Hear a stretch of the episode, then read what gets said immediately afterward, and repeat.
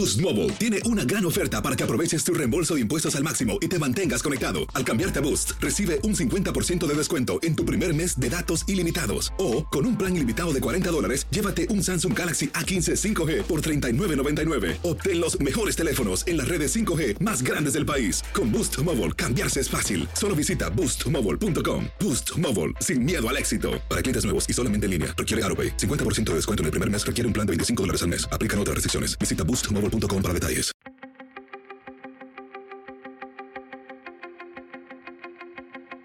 Temas importantes, historias poderosas, voces auténticas.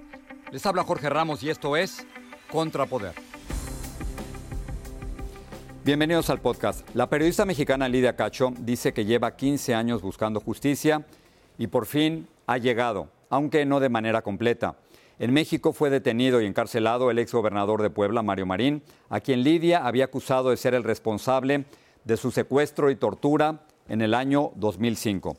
Lidia no puede regresar a México por cuestiones de seguridad, pero pude conversar con ella desde Madrid, en España. Lidia, gracias por estar aquí con nosotros. Gracias, gracias Jorge, gracias a ti. Tenemos esta conversación el mismo día que declaran acto de formal prisión al ex gobernador de Puebla, Mario Marín, exactamente el mismo día. Y estaba leyendo tu columna en el periódico El País de España, donde dices lo siguiente, no lograron silenciarme, pues aquí estoy escribiendo nuevamente, no sin un enorme costo personal. Este será el primer juicio a un gobernador llevado a prisión por una mujer, por una periodista que ha sobrevivido de todo durante 15 años. ¿Por qué se pudo ahora y no hace 15 años? Bueno, mil razones. Primero que logramos ganar en tribunales internacionales ah, frente eh, al Comité em, Especial de la ONU en Derechos Humanos, que fue el que le exigió al gobierno mexicano desde el último año de Peña Nieto que reconociera que había sido torturada, que había sido tortura de Estado. Y obviamente Peña Nieto lo dejó pasar y dejó que corrieran los meses em, y le tocó, digamos que como herencia, al gobierno actual. ¿no? Entonces se, vieron forzados por las circunstancias a ofrecer la disculpa, aunque podían haber dejado pasar el, tiempo como lo hizo Peña Nieto, eso es cierto. Después de que escribes eh, Los demonios del Edén, en diciembre del 2005 estás en Quintana Roo y eres detenida. En tu columna del país dices lo siguiente sobre el exgobernador Mario Marín. Dice, ordenó a toda la maquinaria judicial y policíaca de su estado, de Puebla, para que yo fuese detenida arbitrariamente para ser torturada y, si fuera necesario, asesinada para proteger a la red de pederastia, trata y pornografía infantil. Para quien no ha seguido este caso tan de cerca, ¿qué te hizo a ti el exgobernador Mario Marín? Bueno, después de haber publicado Los Demonios del Edén, que es esta investigación en la que yo revelé los nombres de personajes públicos muy poderosos, senadores, congresistas, eh, eh, gobernadores, etcétera, vinculados a la red de pornografía infantil y compraventa de niñas para explotación sexual comercial, recibí muchas amenazas y como no obedecí a las amenazas, lo que hicieron fue eh, un empresario multimillonario mencionado en mi libro, vinculado con esta red, le pidió el favor al gobernador de Puebla para que me detuviera y que si es que llegaba viva a la cárcel, fuese violada dentro de la cárcel y golpeada para que una vez que saliera de la cárcel tuviera que pedir disculpas y decir que el contenido de mi libro era falso. Y pues no sucedió. Sí, cometieron los delitos en mi contra, pero en cuanto salí de prisión lo que hice fue denunciarlos a ellos, aunque me tardé un año en ganarles el juicio. Ahora, el costo personal para ti ha sido altísimo. Tenemos esta entrevista yo desde los Estados Unidos, tú desde Madrid. Y, escribías que regresar a México en estos momentos sería muy peligroso para ti. ¿Por qué?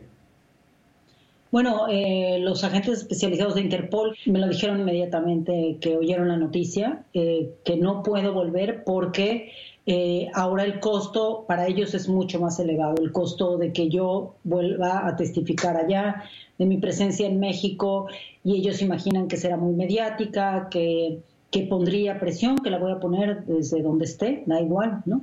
Eh, y, eso tiene un costo mucho más elevado, ¿no? Para, para, para mí, para mi vida, o sea, su amenaza desde siempre fue que si los detenían alguno de ellos, de estos poderosos, em, yo me iba a morir, ¿no? Y, y, bueno, pues aquí los especialistas de Interpol, los expertos en seguridad de México me han dicho lo mismo, no puedes volver, es muy peligroso. Y bueno, también debo recordar que aquí en tu programa me entrevistaste cuando tuve que salir de México a finales de junio de 2019 porque unos sicarios entraron en mi casa, mataron a mis perritas, iban a por mí, por suerte no, no había llegado a mi casa, pero yo tenía escolta en la casa y con todo y la escolta entraron, entraron los sicarios a mi casa. Entonces, bueno, pues está claro que iban a por mí y justo por esto, porque yo sigo sosteniendo la eh, urgencia de las órdenes de aprehensión y dando eh, testimonio de, cómo eh, abusaron de niñas y niños y siguen comprando y vendiendo niñas esta red. Y termino con esto. ¿Qué, lecciones hay? Llevas 15 años luchando. primero, ¿ha valido la pena? ¿Y cuáles son esas conclusiones positivas. Me, pregunto si, si esto es posible porque López Obrador está en el poder. No, no tiene nada que ver con, con López Obrador. Tiene que ver con, con, un momento histórico, con una presión social brutal, la presión de los medios. Mis colegas periodistas no me han dejado sola en estos 15 años, eso es cierto. Ni te dejaremos. Gracias, Jorge. Pero es cierto que no, no responde a un favor presidencial de ninguna manera, responde a un esfuerzo colectivo brutal, una presión internacional increíble para la erradicación de las redes de trata y explotación sexual infantil. ¿Valió la pena entonces? ¿Ha valido la pena todo esto?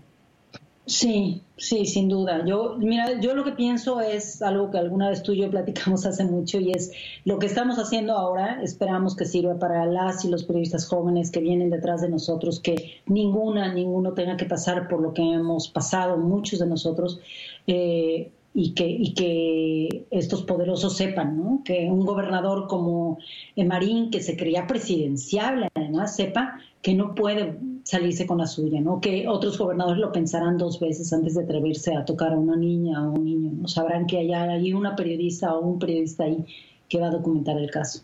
Que, que tu voz se siga escuchando muy fuerte. Gracias por hablar con nosotros. Muchas gracias a ti, Jorge.